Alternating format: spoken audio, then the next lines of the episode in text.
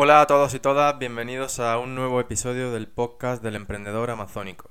Un podcast destinado a proporcionarte las herramientas y conocimientos que necesitas para crear tu propia marca online, aprovechando el poder de Amazon y con ello poder vivir tu vida tal y como tú desees. ¿Te gustaría despertarte un martes, quedarte con tu pareja en la cama y levantaros, pues, por ejemplo, a las 11? Pues con un negocio online lo puedes hacer. ¿Quieres aprender cómo? No dejes de escuchar los episodios del podcast del emprendedor amazónico. En este episodio número 30 te voy a aclarar un reciente cambio de Amazon respecto a las secuencias de email y además responderé a tres preguntas de los seguidores del podcast. Así que sin más, empezamos.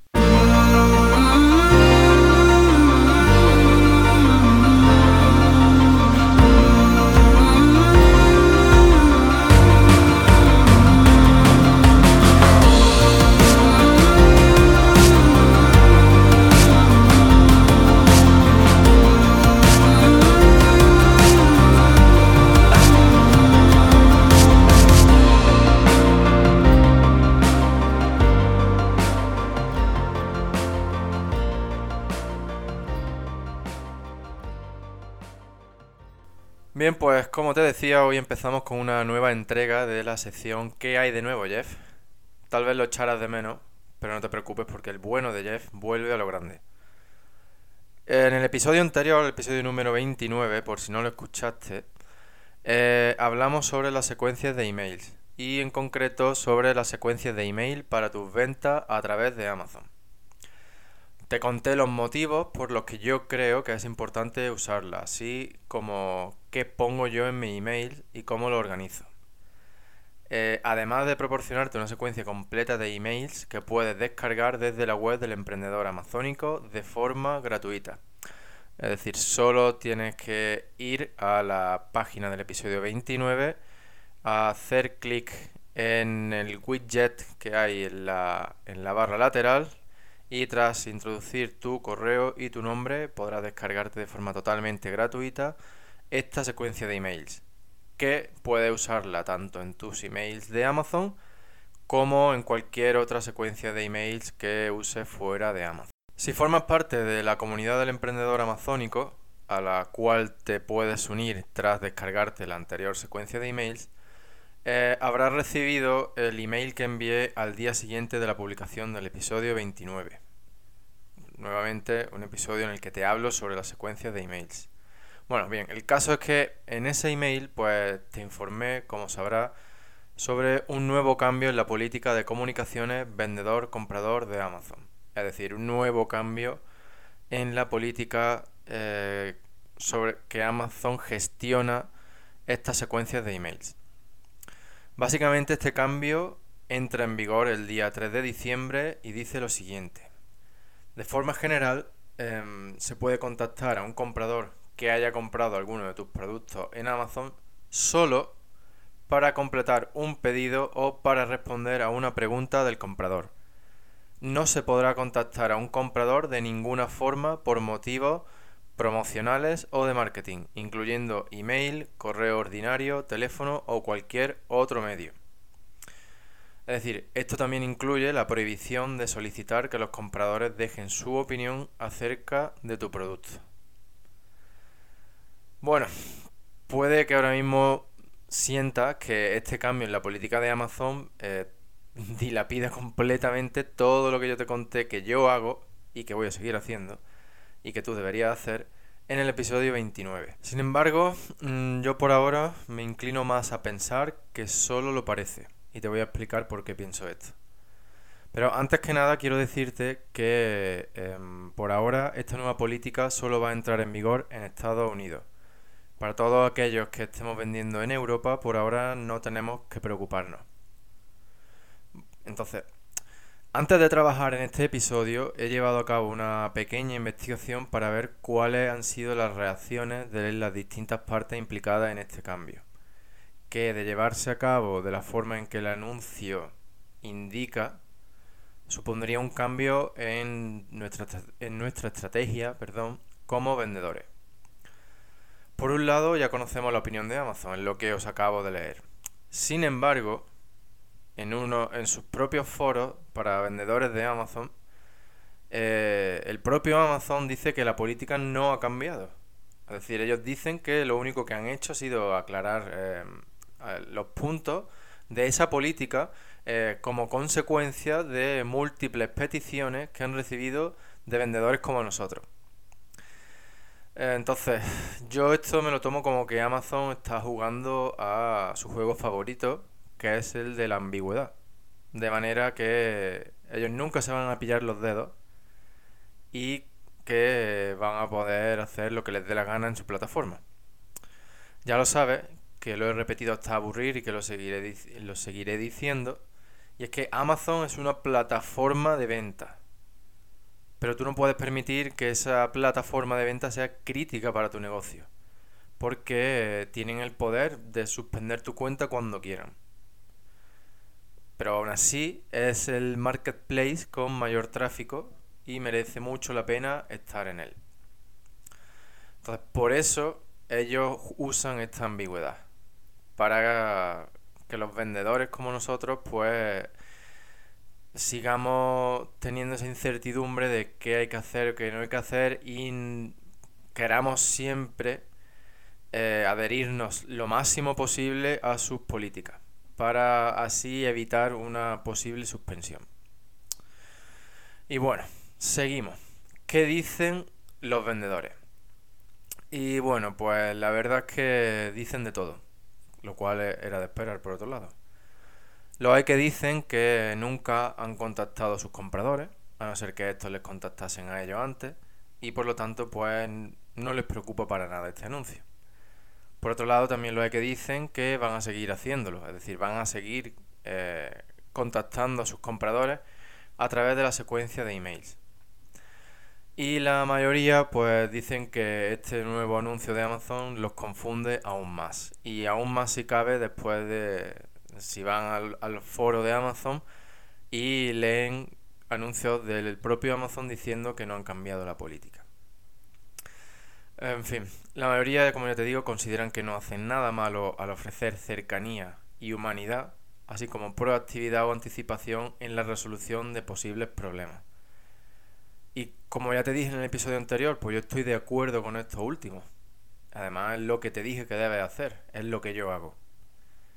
Y por otro lado, mi propia experiencia así me lo demuestra. Es decir, yo he recibido opiniones públicas en mis listings en Amazon en los que los compradores agradecen y valoran positivamente los emails de atención al cliente que reciben de nosotros.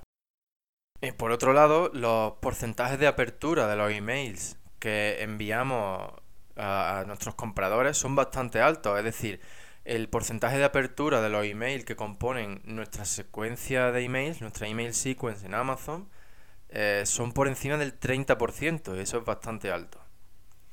También es cierto que hay muchísimos compradores que han optado libremente por no recibir ninguno de estos emails. Entonces yo pienso lo siguiente.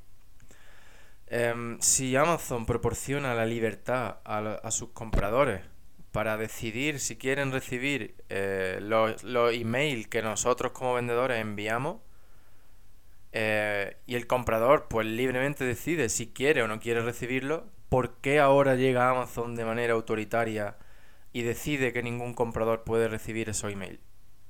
No sé, eh, para mí es un poco extraño. Además, nosotros con nuestras marcas dedicamos mucho tiempo y esfuerzo en la creación de las secuencias de email para hacerlas útiles, entretenidas e interesantes para nuestros compradores.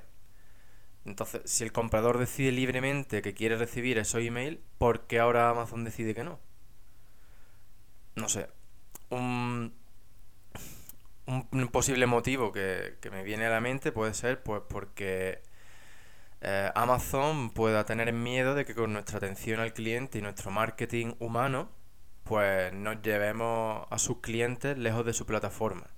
Porque, como ya sabes, son sus clientes y no los nuestros, ¿no? O bueno, eso creía yo hasta que averigüé lo siguiente. Eh, pues bien, resulta que Amazon tiene varios procesos legales abiertos, tanto en Estados Unidos como en Europa. y el bueno de Amazon se enfrenta a acusaciones bastante serias por parte de los gobiernos, tanto estadounidense como el europeo, por prácticas monopolísticas.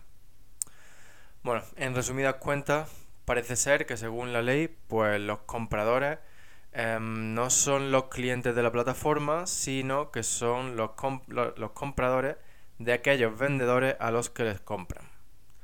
Entonces, esto significa que las prácticas de Amazon, como esta de controlar las comunicaciones entre compradores y vendedores, están siendo consideradas como prácticas monopolísticas y de abuso de poder. Bueno, ¿qué conclusión saco yo de todo esto?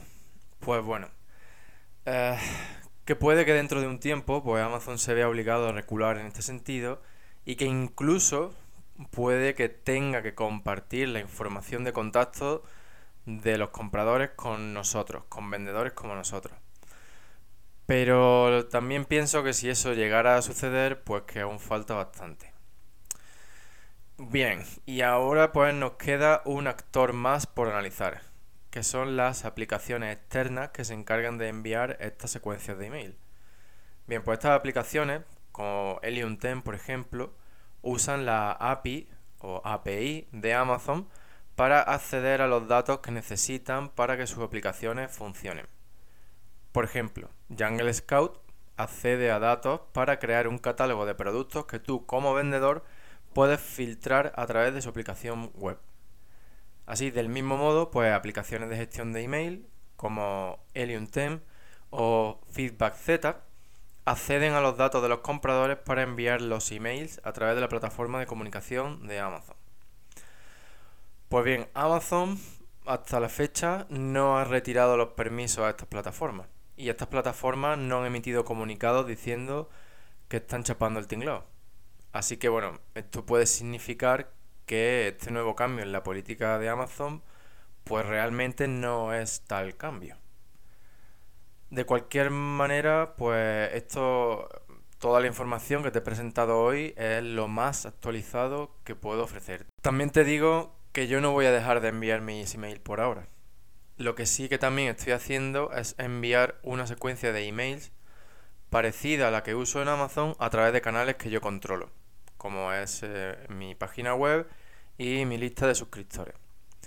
Entonces, esto lo que quiere decir es que he creado una email sequence parecida a la que uso a través de Amazon, pero que envío a aquellas personas que se suscriben a mi lista tras comprar alguno de mis productos.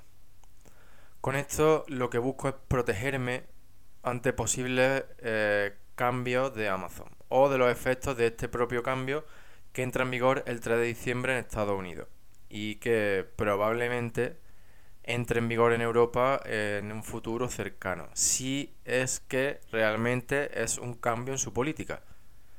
También pues voy a permanecer atento a, a todo lo que suceda al respecto y te lo iré contando a través de los emails que envío a los emprendedores suscritos a la comunidad del emprendedor amazónico, así como en futuros episodios del podcast.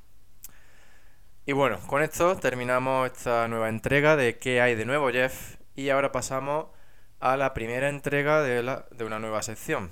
Tu pregunta, yo respondo. Es posible que pienses que el nombre de esta sección, Tu pregunta, yo respondo, pues eh, es un poco caca.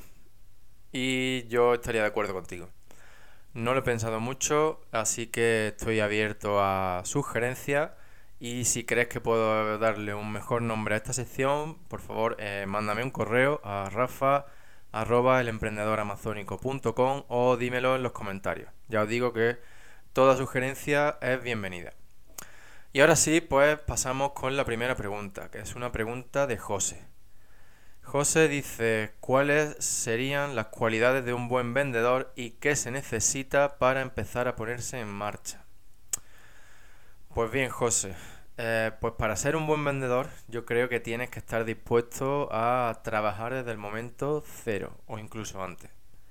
Es decir, tienes que tener ganas de poner el trabajo por adelantado y no recibir ni un duro a cambio.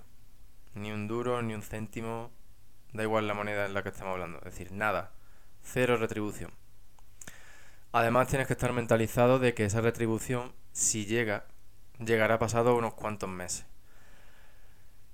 Por eso, por este motivo, es que siempre digo que elijan nichos de mercado que te interesan. Em, pues para que sientas que estás dedicando el tiempo a un hobby y que de esa manera pues lo disfrutes aún más y no lo veas como un trabajo por el cual encima no te están pagando. También tienes que ser una persona paciente y constante y no correr demasiados riesgos y poner en peligro aquello que ya hayas conseguido. Por ejemplo, nunca uses dinero que necesitas para pagar comida, el alquiler, la luz, etcétera, para empezar un negocio de ningún tipo. Busca formas de conseguir ese dinero que necesitas para iniciar tu negocio, pero no ponga en, en riesgo aquellas cosas que necesitas para vivir. Además, también creo que necesitas buena información de personas que hayan pasado por donde tú estás pasando ahora para que simplemente te ahorres cometer los errores que ellos cometieron y que seas capaz de desarrollar em, tu proyecto más rápidamente y sobre unos cimientos más sólidos. Mm, también creo, por último, que son fundamentales tus ganas de aprender y tu capacidad para cambiar y sobre todo para aceptar el cambio. No, no creo que necesites tener ni un máster, ni un doctorado, ni siquiera ser em, un graduado universitario, ni siquiera tampoco experiencia previa en creación o gestión de empresas, ni online ni offline.